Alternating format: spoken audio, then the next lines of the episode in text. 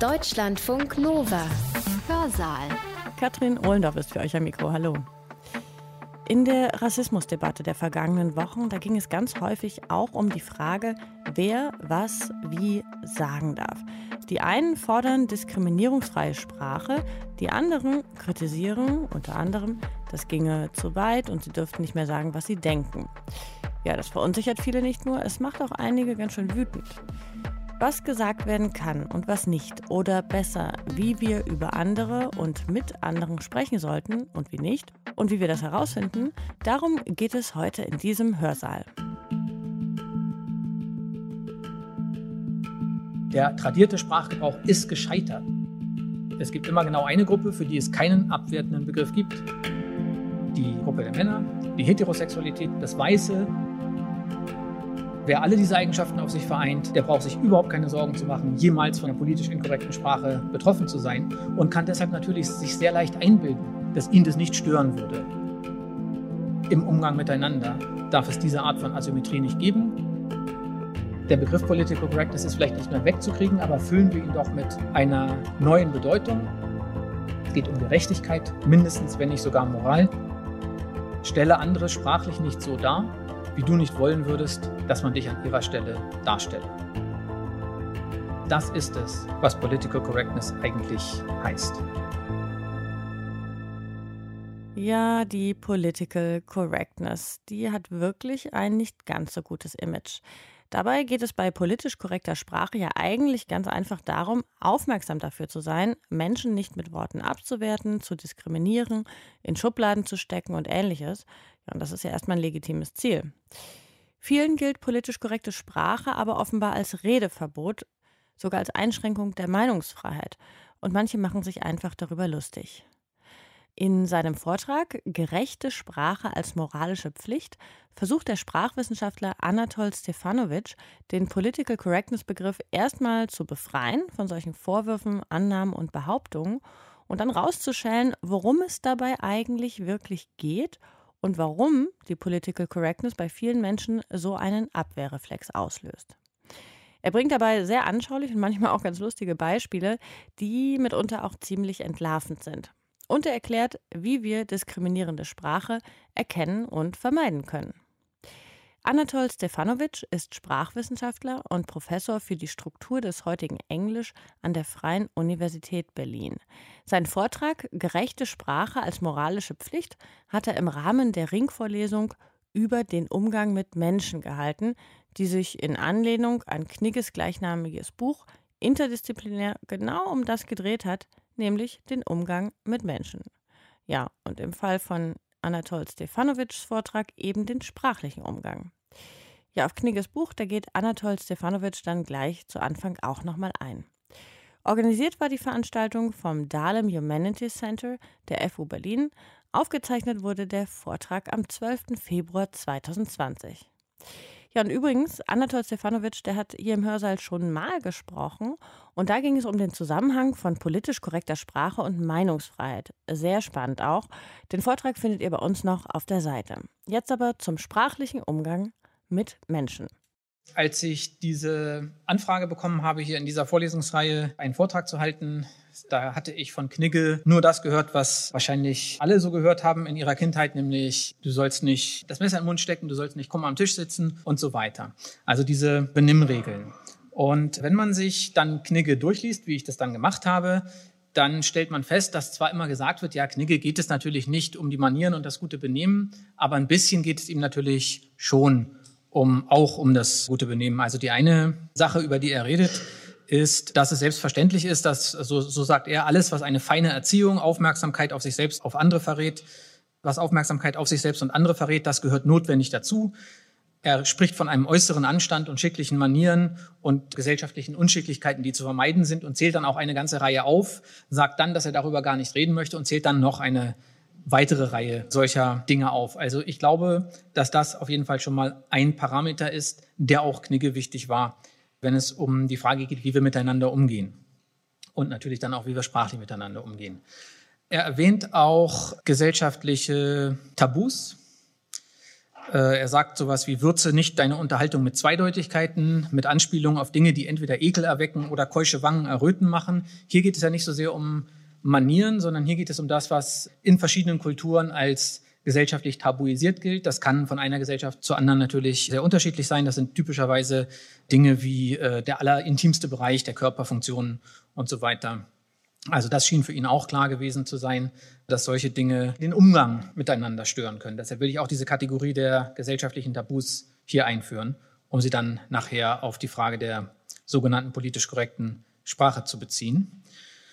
Und ähm, die allermeisten Regeln aber, die er aufstellt oder die, die Dinge, die er da erzählt, teilweise ja sehr narrativ, teilweise macht er so, gibt er ja tatsächlich Anweisungen, die beziehen sich natürlich auf die Höflichkeit, die ja in dieser Vorlesung auch schon mehrfach Thema war. Wenn er sagt, man soll nicht öffentlich auf die Schwächen anderer hinweisen, man soll sich nicht die Verdienste anderer zuschreiben, man soll sich mit Problemen nur an diejenigen wenden, die sie lösen können, man soll mit dem eigenen Glück nicht prahlen, man soll von anderen nicht verlangen, dass sie Dinge für einen tun und so weiter, dann kann man sagen, ja, das sind eigentlich alles Dinge, die wir eben mit der linguistischen Höflichkeitstheorie erfassen können. Das wird Ihnen nicht völlig neu sein. In der linguistischen Höflichkeitstheorie gehen wir davon aus, dass die Menschen zwei sogenannte Gesichter haben. Ob dieser Begriff jetzt besonders gut gewählt ist, mag dahingestellt sein. Also einmal das negative Gesicht, unser Anspruch auf Territorien, auf Reservate im sozialen Sinne, auf das Recht nicht beeinträchtigt zu werden, auf Handlungsfreiheit und Freiheit von Eingriffen. Da spielen natürlich dann solche Dinge rein, wie dass man sich eben nicht mit Problemen an Leute wendet, die diese Probleme nicht lösen können, weil man sie irgendwo unter Handlungszwang setzt, in ihre Handlungsfreiheit eingreift, ohne dass sie da irgendetwas tun können. Und natürlich gibt es dann umgekehrt das positive Gesicht, das wird uns heute mehr beschäftigen dann. Das betrifft ein positives Selbstbild, ein Begehren nach Wertschätzung und Anerkennung, dass wir alle, und zwar relativ universell, es ist wohl auch diese Höflichkeitstheorie natürlich nicht absolut universell und es gibt auch dort ähm, von Gesellschaft zu Gesellschaft äh, auch an diesen zentralen Prinzipien vielleicht nochmal kleine Unterschiede, aber es ist doch etwas, was in sehr, sehr vielen Gesellschaften zu beobachten ist. Und dieses positive Selbstbild, dass das nicht angegriffen werden soll, das erklärt natürlich zum Beispiel, warum Knigge sagt, man soll nicht öffentlich auf Schwächen anderer hinweisen. Das wäre ein direkter Angriff dieses positiven Gesichts. Ähm, das sind also drei verschiedene Aspekte, könnte man sagen, des zwischenmenschlichen Umgangs, die bei Knigge mehr oder weniger stark angesprochen werden. Die Manieren des wahren gesellschaftlichen Tabus und eben zentrale Höflichkeitsprinzipien. Was mir bei meiner äh, zugegebenerweise ja laienhaften Lektüre dieses Buches über den Umgang mit Menschen nicht ganz klar geworden ist, ist, inwieweit die Kategorie der Moral eventuell auch bei Knigge eine Rolle spielt. Also er sagt an einer Stelle, bekümmere dich nicht um die Handlungen deiner Nebenmenschen, insofern sie nicht Bezug auf dich oder so sehr auf die Moralität im Ganzen haben, dass es ein Verbrechen sein würde, darüber zu schweigen.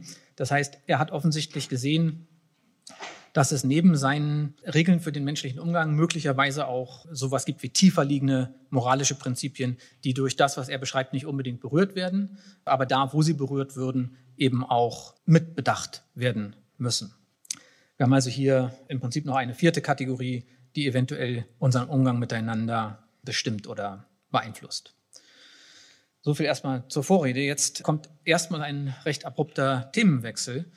Äh, die Political Correctness, über die ich heute aus sprachlicher Sicht sprechen möchte und sie dann beziehen auf das, was ich eben aus Knigges Werk destilliert habe, sozusagen. Political Correctness, äh, der Journalist Christian Staas hat es vor zwei Jahren in der Zeit mal als ein Medienphantom beschrieben. Und wenn man sich anguckt, wie dieser Begriff in der Debatte eingeführt wurde und was dann mit ihm passiert ist, könnte man dem auch durchaus recht geben. Dieser Begriff der Political Correctness, der findet sich ab Anfang der 90er Jahre in Berichten über angebliche Vorgänge an amerikanischen Universitäten, bei denen Studierende ihre Professoren, Professorinnen mit Rassismus und Sexismusvorwürfen diffamieren, zum Schweigen bringen. Es fallen schon sehr früh dort Begriffe wie Meinungsdiktatur und Tugendterror. Eine berühmte literarische Aufarbeitung dieser äh, ganzen Vorstellung ist Philip Roths Roman Der menschliche Makel, in dem er über einen Professor schreibt, der in einer Vorlesung über zwei Studierende, die nie auftauchen, sagt, in der deutschen Übersetzung, kennt jemand diese Leute? Hat sich schon mal jemand im College gesehen? Oder sind es dunkle Gestalten, die das Seminarlicht scheuen? Und was dieser Professor nicht weiß, ist, dass diese beiden Studierenden Afroamerikaner sind. Und dann wird ihm ein Vorwurf gemacht, dass diese dunklen Gestalten, im Original verwendet er das Wort Spooks, dass er damit rassistisch auf diese beiden Studierenden Bezug nehmen wollte. Und am Ende verliert er seinen Job und dann bricht auch sein ganzes Leben zusammen. Das Interessante dort eben ist, dass auch in diesem Roman aus einer absoluten Nichtigkeit quasi eine Existenz zerstört wird. Und das ist ein Image, was diese Political Correctness, diese vermeintliche von Anfang an in der medialen Repräsentation mit sich trägt. Äh, gleichzeitig war sie auch von Anfang an ein Ziel für Spott dieser Art. Das ist auch ein ganz früher Beitrag. 1991 ist das Wort überhaupt zum ersten Mal in den deutschen Medien aufgetaucht. 1992 finden sich dann schon solche Kolumnen, die sich über die politisch korrekte Sprache lustig machen und sagen, ja, äh, in der politisch korrekten Sprache geht es darum, irgendwo um die Wahrheit herumzureden, irgendeine Art merkwürdiger Rücksicht zu nehmen. Da wird gesagt, statt betrunken sage man jetzt chemisch unpässlich, statt fett sage man, er habe ein anderes Körperimage. Ein kleiner ist hier noch vorsichtig übersetzt, sei jemand, der vertikal herausgefordert ist. Man nennt niemanden mehr faul, sondern man sagt, er ist motivationsmäßig defizient. Und was hier sozusagen passiert, ist, dass im Prinzip Begriffe frei erfunden werden.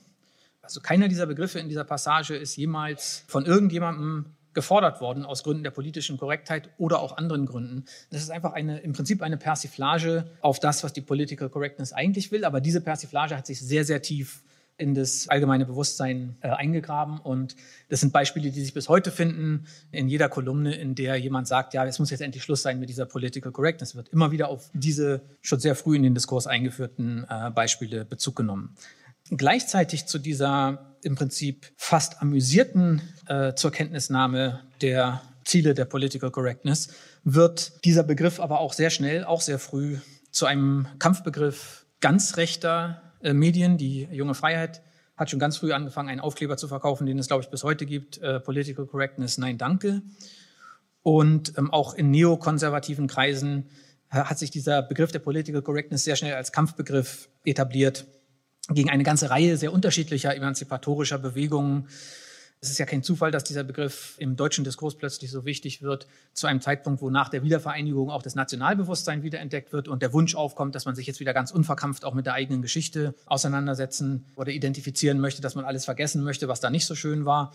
Im Prinzip so eine Art Rückschau in die Vergangenheit stattfindet und natürlich diese ganzen emanzipatorischen Bewegungen, die da stattfinden, Frauen, die, die über ihren eigenen Körper bestimmen wollen, Homosexuelle, die anfangen, eigene Rechte einzufordern, Menschen mit Behinderungen, die sagen, wir möchten integriert werden und wir möchten nicht einfach am Rande stehen, dass das irgendwo nicht reinpasst und irgendwo stört. Und mit dem Begriff der Political Correctness hat man dann eben diese unterschiedlichen Bewegungen auf einen Schlag diskreditiert und eben auf so eine Art merkwürdiges, leicht komisches Sprachspiel reduziert.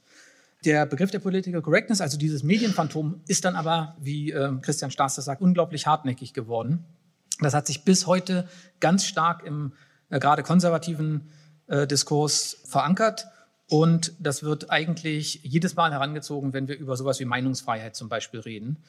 Selbst vorsichtig, freundlich äh, gesinnte Menschen finden, dass man das mit der Political Correctness auf gar keinen Fall übertreiben sollte. Äh, Winfried Kretschmann hat äh, vor zwei Jahren also große Verwunderung ausgelöst und, und dann viel Lob von Seiten bekommen, von denen er es vielleicht eigentlich nicht haben wollte, weil er gesagt hat, wir erleben auf der einen Seite eine Verrohung der Sprache, da hat er sich so auf den rechtsradikalen Diskurs bezogen, der sich wieder ganz neu etabliert im, im Öffentlichen. Aber auf der anderen Seite erleben wir, so sagte er damals auf dem Parteitag, eine verquaste Political Correctness, die ebenfalls Schaden anrichtet.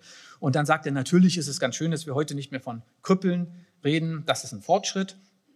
Ähm, also ein bisschen Political Correctness ist okay. Aber wenn wir von Menschen mit Handicap statt von Menschen mit Behinderung sprechen, was im Übrigen auch niemand tut, dann verstehen nicht mehr alle, was wir damit meinen. Und da denkt man noch, na gut, dann lernen Sie es vielleicht, aber nein, wir müssen die Dinge deutlich ansprechen und dafür sorgen, dass trotzdem keine Abwertung oder falschen Verallgemeinerungen daraus entstehen. Das gilt insbesondere für Verbrechen von Flüchtlingen. Also innerhalb weniger Sätze kommt er von einer, na ja, sorgsame Sprache ist schon gut, aber zu sorgsam soll sie auch nicht sein. Und dann spricht er plötzlich über die Verbrechen von Flüchtlingen und man merkt, eigentlich ging es ihm um was ganz anderes. Er möchte einen bestimmten Diskurs in seine Partei tragen. Er möchte auf eine bestimmte Weise über Flüchtlinge reden. Da geht es gar nicht um Sprache, da geht es um Inhalte, aber er tut so, als ob er das deshalb nicht darf, weil es eben diese Political Correctness gibt, mit der man übertreibt. Äh, vor einigen Tagen hat die Kulturstaatssekretärin Monika Grütters im Deutschlandfunk auch die Political Correctness als eine Art Waffe der Linken dargestellt, vielleicht eine unfreiwillige, vielleicht eine äh, absichtliche, man weiß es nicht genau. Sie sagt also, ich sage mal, eine Linke, die Diskriminierung und Ausgrenzung mit Gendersternchen oder Sprachschöpfung wie POC, POC, People of Color aus der Welt schaffen will, hat ja nicht die Diskriminierer und Ausgrenzer, sondern die gemäßigte demokratische Mitte zum Schweigen gebracht. Wir Politiker versuchen alles, um bloß nirgendwo anzuecken und mit solchen Empfindlichkeiten werden auch Leute wie wir, die beste Absicht sind und niemanden ausgrenzen wollen, zu ängstlichen Sprechern. Wenn man die gemäßigte demokratische Mitte mit solchen hysterischen, political correcten Dingen zum Schweigen bringt, dann macht man auch die demokratische Immunabwehr gegen diese rechten Ausgrenzer, gegen totalitäre Anwandlung kaputt. Also nicht nur sind so Begriffe wie POC oder POC Sprachschöpfung, also sie, sie, sie weiß offensichtlich überhaupt nicht, woher diese Begriffe kommen, sondern sie, sie sagt, es sind linke Sprachschöpfungen nicht nur sind die vielleicht unverständlich, wie das Kretschmann noch gesagt hat, sondern nein, sie führen sogar dazu, dass Leute anfangen zu schweigen und sich gar nicht mehr trauen, irgendwas zu sagen. Selbst eine Staatssekretärin traut sich gar nicht mehr, irgendwas zu sagen, weil sie Angst hat, dass sie irgendwo aneckt. Und damit immer noch nicht genug. Das ist der eigentliche Grund dafür, dass wir keine Immunabwehr mehr gegen totalitäre rechte Sprachmuster haben. Also hier wird nicht nur die Meinungsfreiheit äh, bedroht durch die Political Correctness, sondern es wird quasi im Umkehrschluss den ganz falschen Meinungen Vorschub geleistet. Das ist der Diskurs, mit dem die Political Correctness sich in der Öffentlichkeit auseinandersetzen muss. Das macht es äh, sehr, sehr schwer, darüber zu reden, was Political Correctness eigentlich ist. Monika Grütters greift hier wenigstens ein paar aktuelle Beispiele auf. People of Color ist tatsächlich ein Begriff, der von einer bestimmten Gruppe zur Eigenbezeichnung äh, verwendet und auch eingefordert wird, die man im, im weitesten Sinne als äh, von einer Art Political Correctness motiviert äh, bezeichnen könnte. Äh, aber irgendwie zu versuchen zu verstehen, worum es hier geht, das versucht Grütters nicht, das versucht Kretschmann nicht, das versucht niemand. Ich habe hier zwei sehr moderate Stimmen zitiert, die ähm, hysterischeren Stimmen, die es da gibt. Und ich benutze den Begriff hier hysterisch hier absichtlich, obwohl er eigentlich nicht schön ist, weil er umgekehrt gerne den Political Correctness äh, BefürworterInnen zur Last gelegt wird. Diese aufgeregteren Stimmen, die mag ich überhaupt nicht mehr hören, die möchte ich hier auch gar nicht replizieren. Da wird von geistiger Knechtschaft gesprochen und von, von allen möglichen Dingen, die irgendwo sehr weit weg sind von dem, was denn hier sprachlich eigentlich passiert. Äh, was passiert denn hier sprachlich nun eigentlich? Christian Straß in seinem Text über die mediale Geschichte der Political Correctness, der sagt, wenn man das mal alles weglässt, diese ganze Kampfrhetorik, wenn man sich einmal besinnt darauf, äh, was die Political Correctness eigentlich will, dann sagt er, was von diesem ganzen Gespenst übrig bleibt, ist eigentlich nur ein etwas erweitertes Höflichkeitsgebot. Also er sagt letztendlich, wollen die Befürworter, Befürworterinnen der Political Correctness eigentlich nur einen höflichen Umgang. Und nochmal stärker ausformuliert hat das der Autor und Kolumnist äh, Till Retter im äh, letzten Jahr in der Süddeutschen. Er hat äh, gesagt, diese Ablehnung der Political Correctness ist seltsam und schade. Schade, weil das, was dieser Kampfbegriff bezeichnet, eine wunderbare Sache ist, die man eigentlich nur lieben kann. Vielleicht sollten wir sie anders nennen. Menschenfreundlichkeit, gutes Benehmen, Respekt. Und hier schließt sich dann der Kreis zu Knigge. Sich politisch korrekt zu verhalten bedeutet nichts anderes als nett zu sein. Nett im eigentlichen Sinne von freundlich, zugewandt, rücksichtsvoll. Wer politische Korrektheit ablehnt, lehnt im Grunde urkonservative Tugenden ab. Gutes Benehmen, Höflichkeit im Umgang miteinander, Respekt vor anderen, Eigeninitiative und Verantwortung. Und das ist alles nicht falsch. Ich werde auch gleich äh, noch mal ein bisschen ausführen, warum das nicht falsch ist, aber es äh, reicht auch nicht. Was hier gesagt wird, ist, die Political Correctness ist letztendlich nur eine Frage der Höflichkeit. Und ich glaube, wenn sie das wäre, dann wäre sie nicht ganz so umstritten, wie sie es tatsächlich ist. Also bei aller Einsicht, dass es sich hier um ein bewusst aufgebautes, konservatives Medienphantom handelt, das bestimmte diskursive Funktionen erfüllen soll, nämlich den politischen äh, Gegner zu diskreditieren, äh, glaube ich, dass das, was die Political Correctness will, doch etwas tiefer geht und etwas stärker an, am Selbstbild auch der Gegner und Gegnerinnen der Political äh, Correctness kratzt. Und das möchte ich auch versuchen, hier herauszuarbeiten. Um uns mal klarzumachen, was eventuell der Unterschied ist zwischen Unhöflichkeit und politisch inkorrekter Sprache, möchte ich hier mal ein paar Beispiele nennen. Und das hat sich in der Fachliteratur so ein bisschen eingebürgert, dass man versucht, möglichst, wenn man über politisch inkorrekte Begriffe spricht, einen Begriff zu nehmen, der auf eine Gruppe anzuwenden ist, zu der man selber gehört, damit man eben nicht für andere spricht. Das werde ich hier auch gleich versuchen. Äh, vorher noch kurz ein erster Hinweis darauf, dass es mit Höflichkeit eventuell nicht ganz äh, getan ist. Der Duden hat vor einigen Jahren das Wort Political Correctness einfach in das Wörterbuch aufgenommen, einfach aus der Einsicht heraus, dass die Leute vielleicht nachschlagen und wissen möchten, äh, was es heißt und musste dann natürlich eine Definition finden und hat versucht, eine neutrale, möglichst akkurate und auf diese ganze mediale Aufgeregtheit keinen Bezug nehmende Definition zu finden. Und hat es aber nicht mit dem Begriff der Höflichkeit getan, sondern hat gesagt, die Political Correctness bezeichnet eine Einstellung, die alle Ausdrucksweisen und Handlungen ablehnt, durch die jemand aufgrund seiner ethnischen Herkunft, seines Geschlechts, seiner Zugehörigkeit zu einer bestimmten sozialen Schicht, seiner körperlichen oder geistigen Behinderung oder sexuellen Neigung diskriminiert wird, hat also den Begriff der Diskriminierung hier verwendet, der ganz anders ist als der Begriff der Höflichkeit, der aber auch äh, nicht allgemein unstrittig definiert ist. Gucken wir uns mal an, an einem konkreten Beispiel, worin eventuell der Unterschied besteht zwischen dem, was der Duden als Diskriminierung bezeichnet und dem, was die beiden Autoren als, als Höflichkeit bezeichnen.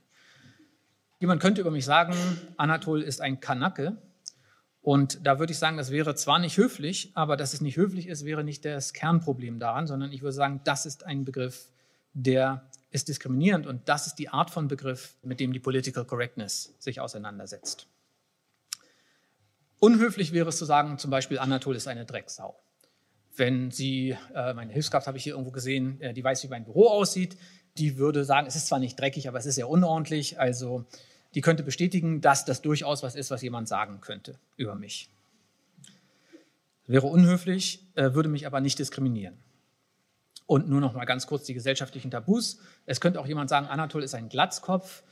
Das wäre in gewisser Weise auch eine Beleidigung, aber nicht, weil es per se schlimm ist, ein Glatzkopf zu sein, sondern weil es eben ein gesellschaftliches Tabu berührt, nämlich einen körperlichen Prozess, Haarausfall, den man als Krankheit irgendwie konzeptualisieren kann, obwohl er natürlich keine Krankheit ist.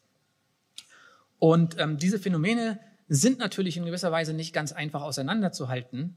Bei oberflächlicher Betrachtung kann man sagen, ja, aber es sind ja alles Dinge, die man nicht sagen sollte. Also Knigge hätte sicher gesagt, ja, nichts davon ist für den Umgang zwischen Menschen besonders äh, förderlich. Und äh, es gäbe in jedem Fall eine andere Art, dasselbe zu sagen. Äh, bei Anatol äh, ist ein Kanake, wäre es eben, Anatol ist ein Mensch mit arabisch, türkisch, in meinem Fall dann osteuropäischem Migrationshintergrund. Das sind so die Gruppen, die typischerweise mit diesem Begriff Kanake bezeichnet werden. Bei Anatol ist eine Drecksau könnte man auch einfach sagen, Anatol ist ein schmutziger Mensch oder in diesem Fall ein unordentlicher Mensch. Bei Anatol ist ein Glatzkopf könnte man sagen, äh, wie meine Friseurin. Wie, als ich, noch, äh, als ich noch ausreichend Haare hatte, um zum Friseur zu gehen, dass sich das gelohnt hat, hat sie immer gesagt, Sie haben aber sehr feines Haar. Äh, und äh, irgendwann habe ich dann den, den Hinweis auch verstanden und habe gesagt, okay, dann kommt dieses feine Haar jetzt auch weg. Einfach, dann brauche ich mich damit nicht mehr zu befassen. Und in gewisser Weise kann man sagen, ja, die Paraphrasen, diese, diese Umformulierung, die haben auch eine gewisse Ähnlichkeit zueinander. Also bei Arthur hat sehr feines Haar, das ist am ehesten so das, was in diesen Persiflagen von politischer Korrektheit immer äh, so aufgegriffen wird. Also wird um das eigentliche Thema herumgeredet, es wird über irgendwas geredet, was nicht ganz falsch ist, aber was nicht der eigentliche Punkt ist. Also bei Anatol ist ein schmutziger Mensch, da würde dieses Wort Mensch drin vorkommen. Ich würde einfach beschreiben, was für eine Art von Mensch, anstatt das Wort Drecksau zu benutzen. Und genau diese Art von Formulierung findet sich häufig auch nicht immer, aber in vielen Fällen bei der politisch korrekten Sprache. Und deshalb könnte man denken, ja, das zeigt doch wieder, dass es vielleicht doch was mit Höflichkeit zu tun hat. Während ich glaube, dass diese Persiflagen, dass die sehr stark auf der Idee beruhen, dass die Political Correctness unangenehme Lebensbereiche ausblenden will. Deshalb sind die immer eher so in der Art wie hier das Beispiel 3. Ich komme auf diese Beispiele gleich nochmal zurück, möchte aber jetzt erstmal sagen, äh, wie ich glaube, äh, dass man sich dieser Frage der sprachlichen Diskriminierung nähern könnte. Und äh, das habe ich in dem Buch, was, was ich dort ähm, äh, eben vorschlage und dann dort weiter ausführe, ist, dass wir eine Art, eine Spielart der goldenen Regel auf unser sprachliches Verhalten anwenden, die man in etwa wie folgt formulieren könnte. Stelle andere sprachlich nicht so dar, wie du nicht wollen würdest, dass man dich an ihrer Stelle darstelle. Es ist im Prinzip die goldene Regel, nur auf sprachliche Darstellungen bezogen. Und man könnte sie auch positiv formulieren, stelle andere sprachlich stets so dar, wie du wollen würdest, dass man dich an ihrer Stelle darstelle.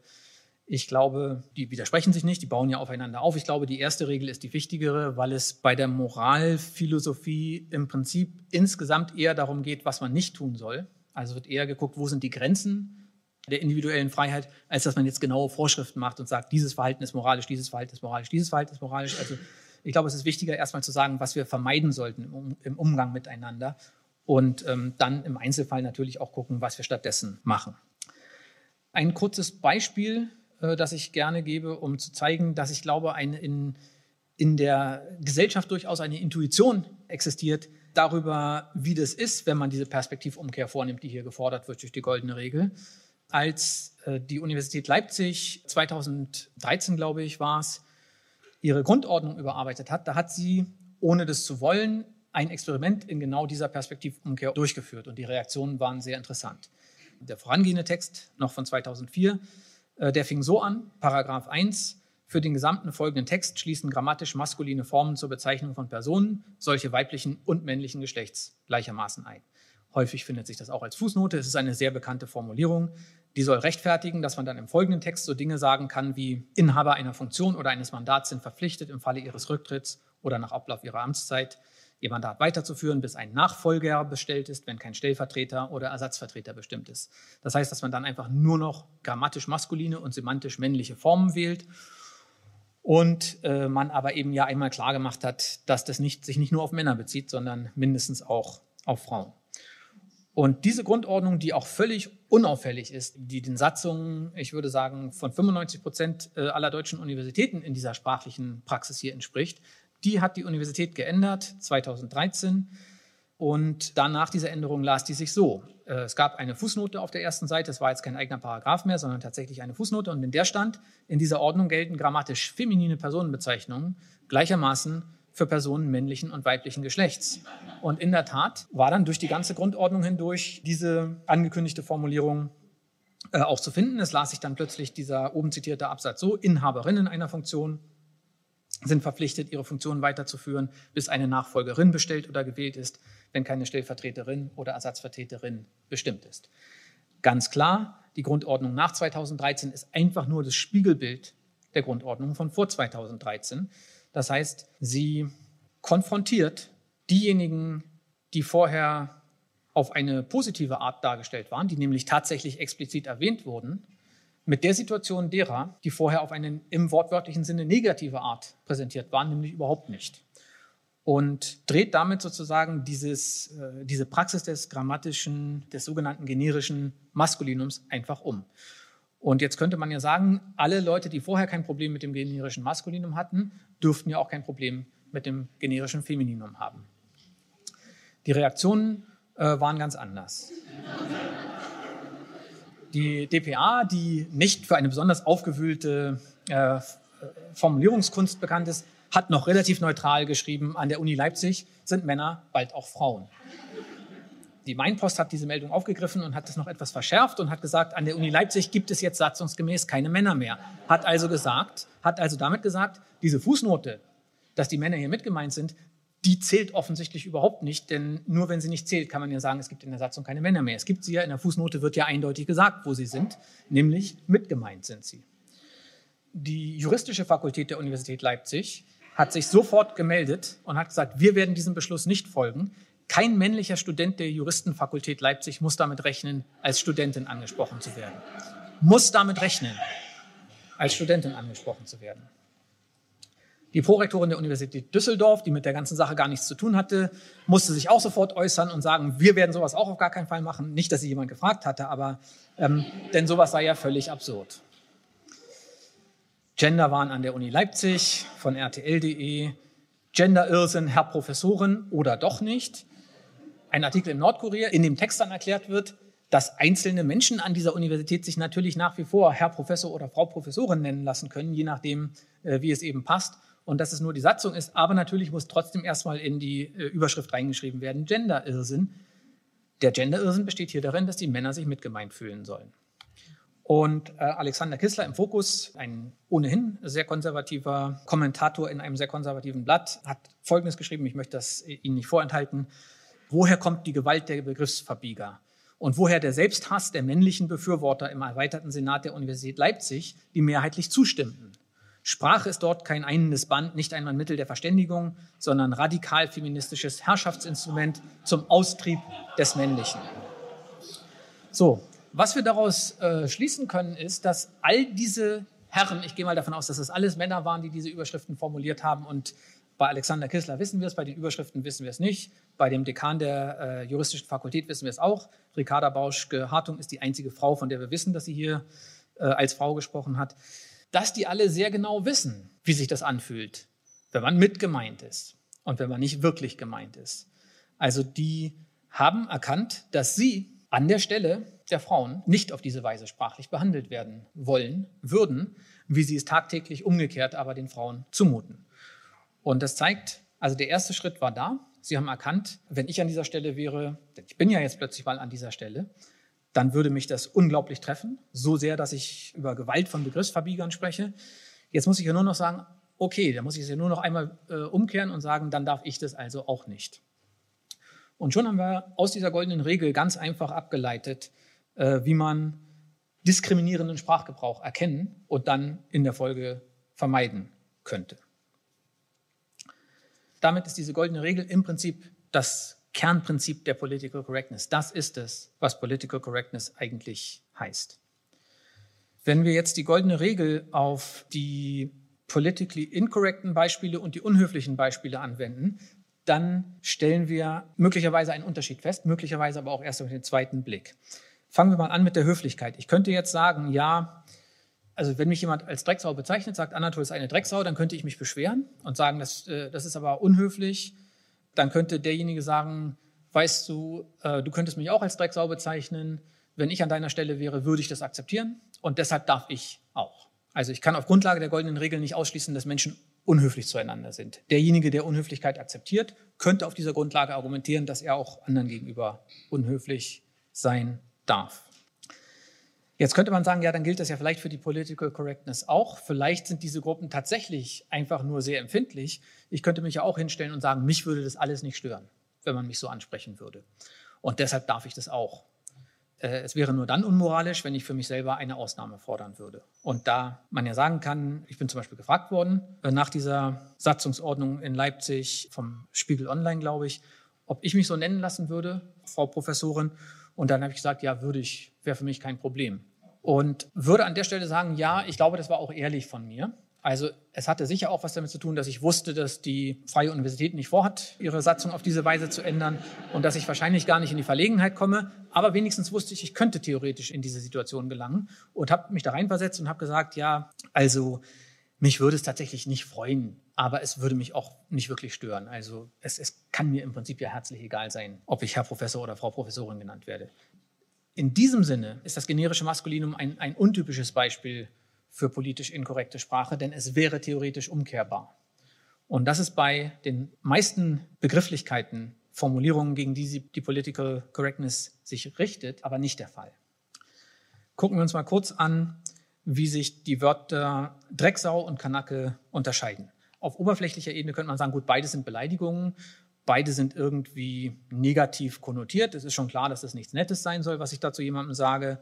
Und äh, insofern ist es doch gar nicht so falsch zu sagen, Political Correctness ist eine Frage der Höflichkeit. Also vermeide doch einfach das Wort Kanake, weil es unhöflich ist. Und ganz ehrlich, wenn diese Tatsache Leute dazu bringen kann, diese Art von Sprache zu meiden, dann wäre mir es auch recht. Aber sie verdeckt einen entscheidenden Unterschied zwischen diesen beiden Arten von Wörtern. Das Wort Drecksau und auch andere Schimpfwörter wie, äh, ich will jetzt gar keine weitere nennen. Schimpfwörter haben typischerweise zwei Bedeutungsebenen. Eine beschreibende, auf der sie sich auf bestimmte persönliche Eigenschaften beziehen, und eine bewertende, auf der sie diese Eigenschaften als negativ darstellen. Wenn ich sage, Anatol ist eine Drecksau, dann hat, hat das eine beschreibende Komponente, nämlich Anatol ist unordentlich oder legt keinen Wert auf persönliche Hygiene oder er ist schmutzig oder seine Wohnung ist schmutzig oder irgendwas ist mit Schmutz oder Unordnung auf jeden Fall in seinem Leben. Das ist ja aber nur der eine Teil. Das würde in dem Satz in 2a ja auch drinstecken, wenn ich sage, Anatol ist ein schmutziger Mensch. Was aber in dem Beispiel 2 auch mit drinsteckt, ist, dass ich das für schlecht halte. Denn Anatol ist ein schmutziger Mensch wäre eine neutrale Beschreibung. Da könnte ich sagen, ja, mir ist es egal. Mich stört es nicht persönlich. Oder ich könnte sagen, ich finde es furchtbar. Also die, die Bewertung dieser Äußerung steckt nicht in der Äußerung mit drin. Und das ist bei dem Wort Drecksau anders. Bei dem Wort Drecksau kann ich nicht sagen, aber das stört mich nicht. Äh, weil wenn ich jemand wäre, den das nicht stört, dann wäre es sehr merkwürdig, dass ich das Wort Drecksau hier wähle. Und da beide Ebenen, die beschreibende und die bewertende, auf einem Urteil des oder der Sprechenden beruhen, kann ich auch beiden widersprechen bei Schimpfwörtern. Ich kann sagen, Anatol ist keine Drecksau, der ist ein sehr sauberer Mensch. Das stimmt auch übrigens. Ich kann also die Beschreibung hier in Frage stellen. Ich kann aber auch die Bewertung in Frage stellen, sagen, Anatol ist etwas unordentlich, aber für mich keine Drecksau. Das heißt dann so, ich, ich stimme dem zu, unordentlich ist er wirklich, aber den Begriff Drecksau lehne ich ab, weil ich der Bewertung dieses Begriffs nicht zustimme. Bei den Wörtern, um die es in der Political Correctness geht, diesem Wort Kanake zum Beispiel, da haben wir auch zwei Bedeutungsebenen. Und da ist auch eine bewertende Bedeutungsebene drin, die äh, negativ ist. Und es ist auch eine beschreibende Bedeutungsebene darin. Und die beschreibende Bedeutungsebene ist eine ganz andere als bei den Schimpfwörtern. Die beschreibende Bedeutungsebene beschreibt nämlich keine persönlichen individuellen Eigenschaften. Und deshalb ist sie auch keine Frage der Meinung oder der, der Einschätzung, sondern die beschreibt eine objektiv gegebene Gruppenzugehörigkeit. In diesem Fall zu einer sehr locker definierten Gruppe, die aus Menschen besteht, die eigentlich nicht sehr viel miteinander zu tun haben, aber die trotzdem relativ klar definiert ist. Also sicher hat das Wort Kanake keine harten Grenzen an den Rändern, auf wen man das genau anwendet und auf wen nicht. Da wird es im Übergangsbereich sicher etwas unscharf, aber im Großen und Ganzen ist beobachtet worden, es betrifft hauptsächlich im Prinzip sogar südosteuropäisch. Also man könnte ein bisschen sagen, so Südeuropa und Nordafrika, vielleicht sind das so die Bereiche, aus denen man kommen muss, wenn man äh, als Kanake bezeichnet werden soll. Und das Problem ist, da das nicht auf einer individuellen Einschätzung beruht, sondern tatsächlich der beschreibende Inhalt dieser Wörter einen Wahrheitswert hat, der kann wahr oder falsch sein, kann ich natürlich der Zuordnung widersprechen. Ich kann sagen, Anatol ist kein Kanake. Aber die Frage ist, was das dann heißt. Ich kann sagen, Anatol ist kein Kanake, sondern, ja, was ist er denn dann? Ich kann sagen, sondern er hat halt keinen dieser genannten Hintergründe, äh, wenn es so wäre könnte ich sagen, ich bin kein Kanake, denn ich habe keinen dieser Hintergründe. Also ich, ich kann natürlich die Beschreibung ablehnen, wenn sie nicht zutrifft. In meinem Fall trifft sie zu. Ich habe einen südosteuropäischen Migrationshintergrund. Ich habe gerade einen äh, netten Brief bekommen, da stand drin, ich soll die Leute nicht mit meiner Political Correctness so terrorisieren. Ich soll lieber wieder zurück. Du slawischer Eierkopf stand da drin, deshalb der Glatzkopf vorhin. Geh doch zurück auf den Balkan und erzähl das deinen Zigeunerbrüdern. Ähm, und da kann ich nur sagen, ja, das ist ja gar nicht so falsch zugeordnet. Also ich kann ja dem, dem, dem deskriptiven Gehalt, kann ich ja eigentlich kaum widersprechen. Und wenn ich sage, Anatol ist kein Kanake, dann kann ich das eigentlich nur dann tun, wenn ich eben zu keiner dieser bezeichneten Gruppen gehöre. Äh, was ich nicht machen kann, ist zu sagen, ja, ich widerspreche der Bewertung.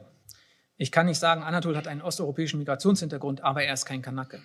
Beziehungsweise ich kann es sagen, aber es bedeutet dann was ganz anderes. Was es nicht bedeuten kann, wenn ich die Bedeutung des Wortes Kanake ernst nehme, dann ist dieser Satz widersprüchlich kann man sagen, ja, das kann nicht stimmen, entweder das eine oder das andere. Ich kann den Satz nur auf zwei Weisen versuchen zu interpretieren, sodass er dann trotzdem Sinn ergibt. Entweder ich kann sagen, ja, es gibt schon Menschen mit arabischem, türkischem, südosteuropäischem Migrationshintergrund, die sich auf eine bestimmte stereotypisierte Weise verhalten und die nenne ich Kanaken.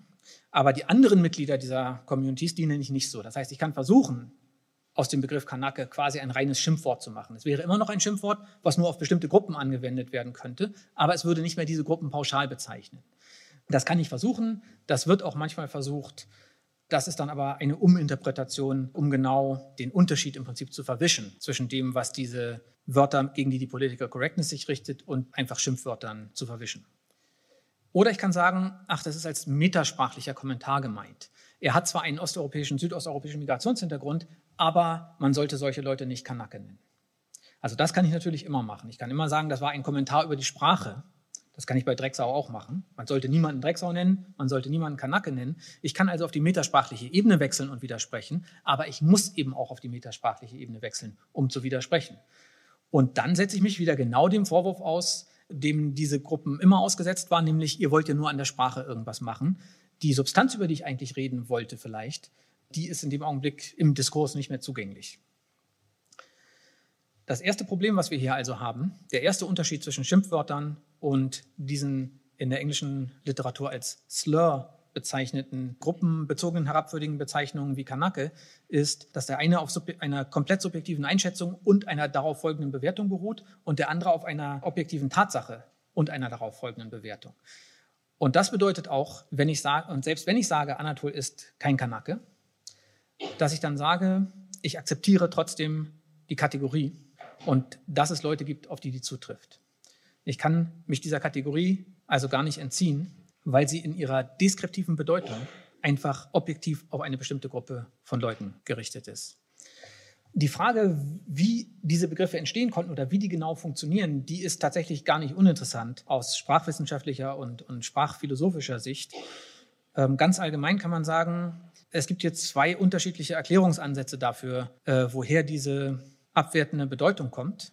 Bei Drecksau ist es klar, bei Drecksau bezeichnet es eine Eigenschaft die generell einer Bewertung zugänglich ist. Hygiene, Ordnung und so weiter, das, ist, das sind alles Kategorien, die sind immer einer Bewertung zugänglich. Bei diesen Slurs, die sich auf Gruppen beziehen, ist es ja eigentlich nicht zu argumentieren, dass die einer Bewertung zugänglich sein sollten. Also wie können die eine solche negative Bewertung annehmen? Die eine Theorie ist, dass sie eben auf dieser Ebene doch wie eine Art gruppenbezogene Schimpfwörter funktionieren, dass ich einfach zwei Aussagen in einer mache, nämlich dass ich sage, äh, Anatol ist ein Mensch mit Ost südosteuropäischem Migrationshintergrund und ich halte Menschen für, mit osteuropäischem Migrationshintergrund für verachtenswert. Dass ich sozusagen zwei Aussagen in einer mache. Die alternative Theorie, und wie gesagt, sie schließt sich eigentlich gar nicht aus, sagt, tatsächlich sind diese Wörter in ihrer Bedeutung absolut gleich. Der einzige Unterschied ist, dass es unterschiedliche Gruppen innerhalb der Gesellschaft sind, die diese Wörter benutzen. Es gibt nämlich eine bestimmte Gruppe, die ist solchen Menschen gegenüber negativ eingestellt. Und diese Gruppe ist bekannt dafür, dass sie Wörter wie Kanake benutzt. Und wenn ich dieses Wort jetzt auch benutze, dann ordne ich meine eigene Position sozusagen der Position dieser Gruppe zu. Man kann das schön sehen und jetzt wechsle ich doch mal zu einem Wort, das mich nicht selbst betrifft, das mir aber in dem eben zitierten Brief schon als Schimpfwort zugewiesen wurde, nämlich das Wort Zigeuner. Das Wort Zigeuner war von Anfang an, vom ersten Auftauchen der betreffenden Bevölkerungsgruppen in Europa, ein Wort, was von diesen Gruppen selber nicht verwendet wurde, sondern was eine Zuschreibung der damaligen Mehrheitsgesellschaft war. Das heißt, selbst damals, selbst wenn es gar keinen weiteren diskriminierenden Inhalt hatte, weil man vielleicht über diese Leute noch gar nicht viel wusste und noch gar keine Zeit gehabt hatte, sich die Stereotypen, ähm, Narrative aufzubauen, die wir heute haben, mit denen die, vor allen Dingen die Mitglieder dieser Gruppen heute konfrontiert sind, dann habe ich mich trotzdem als jemand positioniert, der sagt, ich stelle mich auf die Seite der Mehrheitsgesellschaft, die für sich in Anspruch nimmt, dass sie weiß, wie diese Gruppe zu bezeichnen ist, und nicht auf die Seite dieser Gruppe, die vielleicht selber für sich einen anderen Namen hat, nämlich den Namen Sinti, der bei den Bevölkerungsgruppen aus der größeren Gruppe der Roma, die nach Deutschland äh, eingewandert sind, zu der Zeit in den deutschen Sprachraum eingewandert sind, die haben sich zu dem Zeitpunkt schon Sinti genannt. Das ist keine neue Erfindung der Political Correctness, das ist ein Begriff, der ist genauso lang nachgewiesen wie der Begriff Zigeuner selbst. Auch der Begriff Roma äh, ist schon sehr alt. Mit der Zeit hat diese Gruppe dann vor allen Dingen in den letzten 30, 40 Jahren sehr bewusst Einfluss versucht darauf zu nehmen, dass dieser Begriff Zigeuner aus dem öffentlichen Diskurs verschwindet und war auch zwar nur sehr langsam und mühsam, aber insgesamt recht erfolgreich dabei, so dass man zum Beispiel zeigen kann, auch in, in medienwissenschaftlichen Untersuchungen, dass der Begriff so ab Beginn der 90er Jahre immer stärker verschwindet und heute eigentlich nur noch in rechtsradikalen Publikationen verwendet wird. Die junge Freiheit benutzt den nach wie vor, auch andere rechtsgerichtete Organe benutzen den. Aber davon abgesehen findet man ihn weder in der konservativen Presse noch gar natürlich in der linken, der Political Correctness zugetanen Presse. Das heißt, inzwischen ist dieser Begriff so stark eingegrenzt, dass, wenn ich ihn verwende, ich mich einer sehr viel kleineren Gruppe zuordne, als der, der ich mich ursprünglich zugeordnet hätte. Ich ordne mich nämlich nicht nur der Gruppe zu, die die Selbstbezeichnung nicht akzeptiert, derjenigen, über die ich da rede, sondern ich ordne mich einer Gruppe zu, die darauf besteht, das weiterhin nicht zu tun, zu einem Zeitpunkt, wo die Mehrheitsgesellschaft das längst akzeptiert hat. Und diese Gruppe ist durch rassistische äh, Motive angeleitet und diese Motive mache ich mir damit zu eigen. Ob ich sie wirklich habe oder nicht, spielt in, in dem Augenblick eigentlich keine Rolle mehr. Ich stelle mich sprachlich auf die Seite dieser Gruppe und muss deshalb davon ausgehen, dass ich auch so verstanden werde, als ob ich diese Meinung vertrete. Ähm, wie gesagt, es ist keine ausschließende Erklärung. Es ist nicht so, dass das Wort nur entweder zwei Bedeutungen haben kann, nämlich die beschreibende und die negative in einem, oder dass sie eigentlich nur eine neutrale Beschreibung sein kann, die dann aber durch die Verwendung einer bestimmten Gruppe mit einer bestimmten Einstellung zu diesen Leuten assoziiert wird, sondern über einen historischen Prozess hinweg im Laufe der Sprachgeschichte werden natürlich diese negativen Einstellungen, die die immer kleiner werdende Gruppe, die diesen Begriff noch verwendet, eben diesen Menschen entgegenbringen, die werden natürlich irgendwann Teil äh, der Wortbedeutung. Man kann das bei dem Wort Zigeuner zum Beispiel auch sehr schön sehen, wenn man sich die äh, Verwendungskontexte anguckt, wenn man sich anguckt, mit welchen Wörtern das gemeinsam verwendet wird. Da hat man alle Stereotype, die es so gibt, von den exotisierenden wie tanzend oder rassig oder äh, lebensfroh bis hin zu den negativen, wie die dann eben Schmutz betreffen und Diebstahl und Kriminalität und all diese Dinge. Findet man alles mit dem Wort Zigeuner, findet man nicht so stark mit der alternativen Bezeichnung Sinti und Roma. Der zweite Unterschied zwischen diesen Slurs und den Schimpfwörtern ist, dass die Schimpfwörter symmetrisch angewendet werden können. Ich habe ja vorhin gesagt, derjenige, dem ich sage, du, ich möchte nicht so gerne Drecksau genannt werden, der kann zu mir ja sagen, ja, du kannst mich doch auch Drecksau nennen. Insofern ist es doch alles in Ordnung. Denn Drecksau ist ja keine objektive, a priori existierende Kategorie, sondern es ist eine persönliche Meinung über eine Person und die kann ich über jede Person in der Gesellschaft haben. Da diese Slurs aber einen beschreibenden Inhalt haben, der an bestimmte vordefinierte Gruppen anknüpft, gibt es diese Symmetrie dort nicht. Wenn mich jemand als Kanake bezeichnet, der der deutschstämmigen Mehrheitsgesellschaft angehört, kann ich ihn im umgekehrt nicht Kanake nennen. Also ich kann es machen, aber es wird dann in dem Augenblick eine ganz andere kommunikative Handlung. Denn er trifft mich für das, was ich bin, und ich würde dann dieses Wort aufgreifen und würde es als reines Schimpfwort zurückgeben. Also ich kann natürlich jemanden als Kanake beschimpfen, der keinen arabisch-türkischen, südosteuropäischen Migrationshintergrund hat, aber es ist klar, dass, dass ich mir damit bestenfalls die negativen Stereotype zu eigen mache, die über, diese, über meine eigene Gruppe existieren und die in Form einer Beleidigung an jemanden anders abgebe. Dieser Briefeschreiber, der gesagt hat, ich soll meinen Zigeunerbrüdern von der Political Correctness erzählen, der hat ja im Prinzip genau das gemacht. Äh, der ist nicht wirklich davon ausgegangen, dass ich zur Gruppe der Sinti und Roma gehöre. Der wollte mich damit einfach nur äh, beleidigen.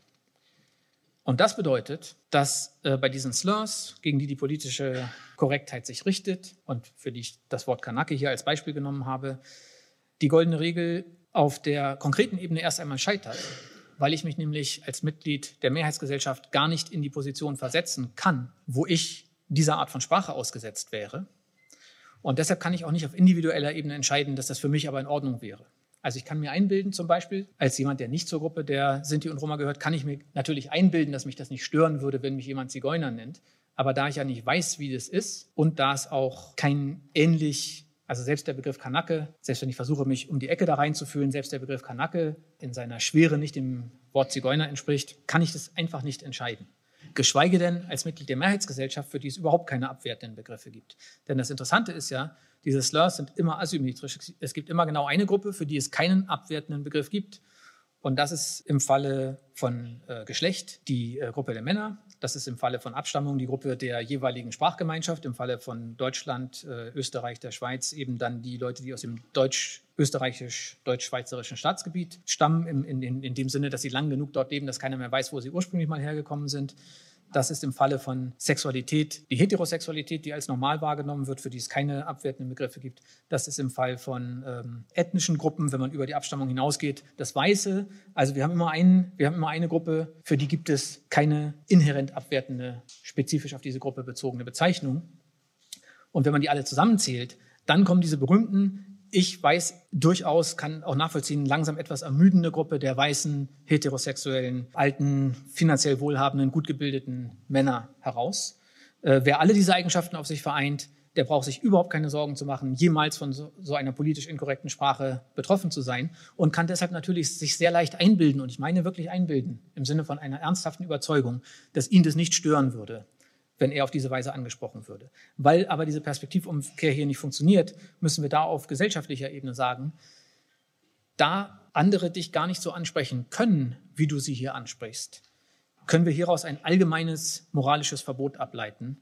Im Umgang miteinander darf es diese Art von Asymmetrie nicht geben, denn egal wie wohlmeint alle Menschen in dieser Gesellschaft wären, in dieser sprachlichen Asymmetrie wird weiterhin in die Zukunft der Sprachgemeinschaft hinein die Idee getragen, dass es einen Normalfall gibt und dann gibt es außen die ganzen Gruppen, die nicht normal sind, die irgendwie abweichend sind. Denn warum sonst sollte es für diese Gruppen besondere Begriffe geben und für die Gruppe in der Mitte nicht? Ich bin fast am Ende. Ich möchte nur noch auf ein weiteres Gegenargument hinweisen, das häufig kommt, wenn man für so politisch korrekte Formulierungen wie zum Beispiel Mensch mit Migrationshintergrund wirbt. Die Gegner und Gegnerinnen dieser Art von Sprachpolitik die sagen dann häufig, das hat überhaupt keinen Zweck, was ihr da macht. Ihr macht an der Sprache herum, statt die Wirklichkeit zu verändern. Und dabei habt ihr folgendes Problem. Äh, da gibt es die sogenannte Euphemismus-Tretmühle.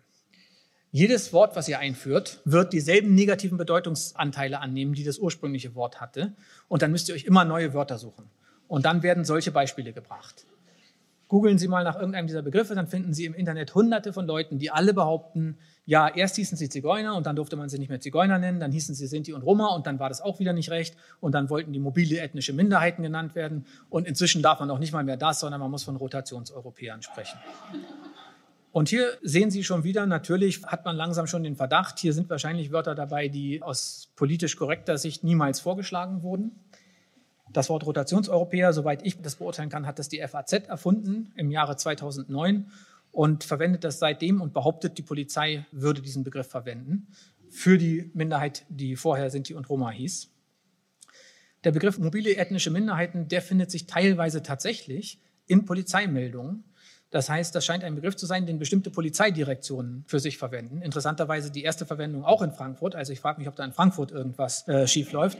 Aber was ganz klar ist, ist, dass es mit Political Correctness natürlich überhaupt nichts zu tun hat. Die deutsche Polizei ist nicht Schutzmacht äh, der Political Correctness. Ja, die ist generell nicht dafür bekannt, dass sie sich um politische Korrektheit bemüht. Das heißt, wenn die diesen Begriff der mobilen ethnischen Minderheiten benutzen, dann sicher nicht, weil sie den Begriff Sinti und Roma für diskriminierend halten, sondern vermutlich, ich kann es nur vermuten, ich will auch der Polizei nicht die schlimmsten Absichten unterstellen, weil die meisten Sinti und Roma natürlich sesshaft leben und deshalb genau ein spezifischerer Begriff her muss für die kleine Minderheit innerhalb dieser Gruppe, die tatsächlich nicht sesshaft ist und in ganz Europa immer wieder mal auftaucht und dann auch wieder verschwindet.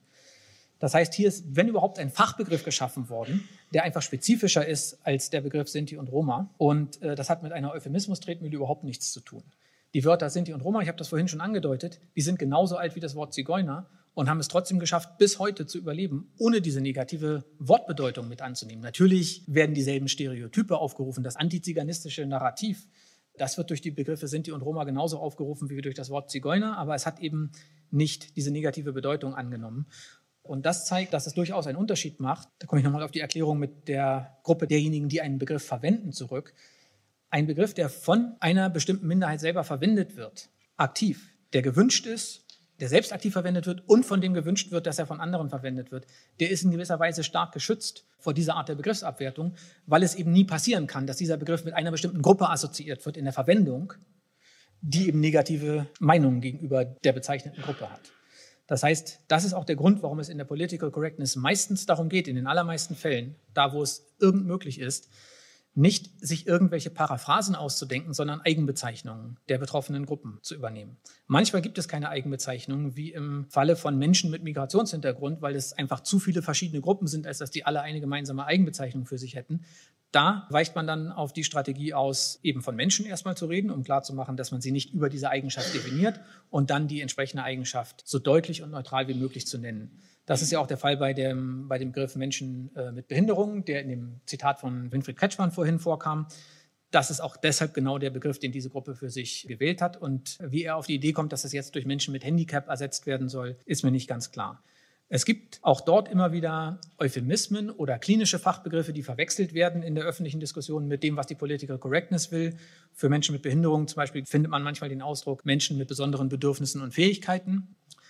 Das ist eindeutig ein Euphemismus. Behinderte haben keine besonderen Bedürfnisse und Fähigkeiten. Die haben genau dieselben Bedürfnisse wie wir alle und die haben im Großen und Ganzen dasselbe Spektrum von Fähigkeiten wie wir alle. Normalerweise haben sie eine Fähigkeit, die die meisten Menschen haben, die sie eben nicht haben. Das ist ja eben das, was dann zu einer Behinderung auf gesellschaftlicher Ebene führt. Und dieser Begriff wird deshalb auch ganz klar von allen Behindertenverbänden, die ich kenne, abgelehnt, ist auch nie gefordert worden im Sinne einer politisch korrekten Sprache. Ich möchte zusammenfassend sagen, bei der politisch korrekten Sprache geht es um den Umgang mit Menschen. Und zwar um den Umgang zwischen Menschen in einer immer heterogener werdenden Gesellschaft und vor allen Dingen in einer Gesellschaft, die nicht nur in ihrer Zusammensetzung heterogener wird, denn tatsächlich war sie schon immer sehr heterogen, sondern die diese Heterogenität immer stärker anerkennt und allen betroffenen Gruppen immer stärker das Recht zugesteht, auf derselben Ebene behandelt zu werden wie alle anderen. Wenn ich da noch mal kurz auf Knigge zurückkommen kann, das hat der Freiherr zu seiner Zeit natürlich noch nicht erkannt. Das Buch von Knigge richtet sich eindeutig an weiße Männer wie ihn selbst. Das sind Benimmregeln gegenüber armen Leuten, gegenüber dummen Leuten, gegenüber Frauen, gegenüber allen möglichen Gruppen, die benannt werden. Also es ist relativ klar, wenn man die alle abzieht, was für eine kleine Gruppe dann übrig bleibt. Das heißt, was Knigge natürlich überhaupt noch nicht erkannt hat, ist, dass diese ganzen anderen Gruppen, für deren Umgang er Regeln aufstellt, vielleicht ihrerseits auch gerne mitreden würden. Und das ist eben der entscheidende Unterschied zwischen heute und Knigges Zeit. Der hegemoniale Diskurs, der es möglich gemacht hat, jahrhundertelang, dass eine kleine Elite entscheidet, wie über andere Gruppen geredet wird. Dieser Diskurs ist längst gescheitert. Die betroffenen Gruppen haben sich längst so stark Gehör verschafft. Eine Rückkehr zu diesem Diskurs wäre wirklich mit einer Meinungsdiktatur nur durchzusetzen, nämlich mit einer Diktatur, die die Meinung aller dieser betroffenen Gruppen massiv unterdrückt und insofern kann man zur Political Correctness stehen, wie man will. Der tradierte Sprachgebrauch ist gescheitert. Er hätte nicht scheitern müssen. Historische Prozesse können immer in alle möglichen Richtungen gehen. Ich glaube, wir können froh sein, dass er gescheitert ist, denn die Gründe, aus denen er gescheitert sind, sind äh, Gründe, die wir alle gutheißen müssten. Aber selbst wenn wir es nicht tun, ein gescheiterter Diskurs kann nicht wiedergeholt werden. Wir können nur in die Zukunft gucken. Und je eher wir uns von diesem Phantom der Political Correctness verabschieden und je eher wir sagen, gut, der Begriff Political Correctness ist vielleicht nicht mehr wegzukriegen, aber füllen wir ihn doch mit einer neuen Bedeutung. Und da würde ich mir eben wünschen, dass es nicht nur die Höflichkeit ist, sondern dass wir einen Schritt weitergehen und sagen, es geht um Gerechtigkeit, mindestens, wenn nicht sogar Moral. Je eher wir das tun, desto eher wird daraus eine produktive Debatte, die vielleicht dann auch an den Stellen, wo Unsicherheiten darüber bestehen, wie mit bestimmten Menschen oder über bestimmte Menschen gesprochen werden muss, wo diese Unsicherheiten auf eine produktive Weise ausgeräumt werden können. Ja, ich finde ja schön, wenn das gelingen würde. Der Sprachwissenschaftler Anatol Stefanovic hat heute im Hörsaal gesprochen, und zwar darüber, wie wir sprachlich miteinander umgehen sollten. Gerechte Sprache ist für ihn eine moralische Pflicht. Im nächsten Hörsaal geht es übrigens auch um Sprache, und zwar um höfliche Sprache und wie die sich regional unterscheidet. Da gibt es nämlich ganz schönes Fettnäpfchenpotenzial. Am Mikro war Katrin Ohlendorf. Macht's gut und bis bald. Deutschlandfunk Nova. Hörsaal. Samstag und Sonntag um 18 Uhr. Mehr auf deutschlandfunknova.de.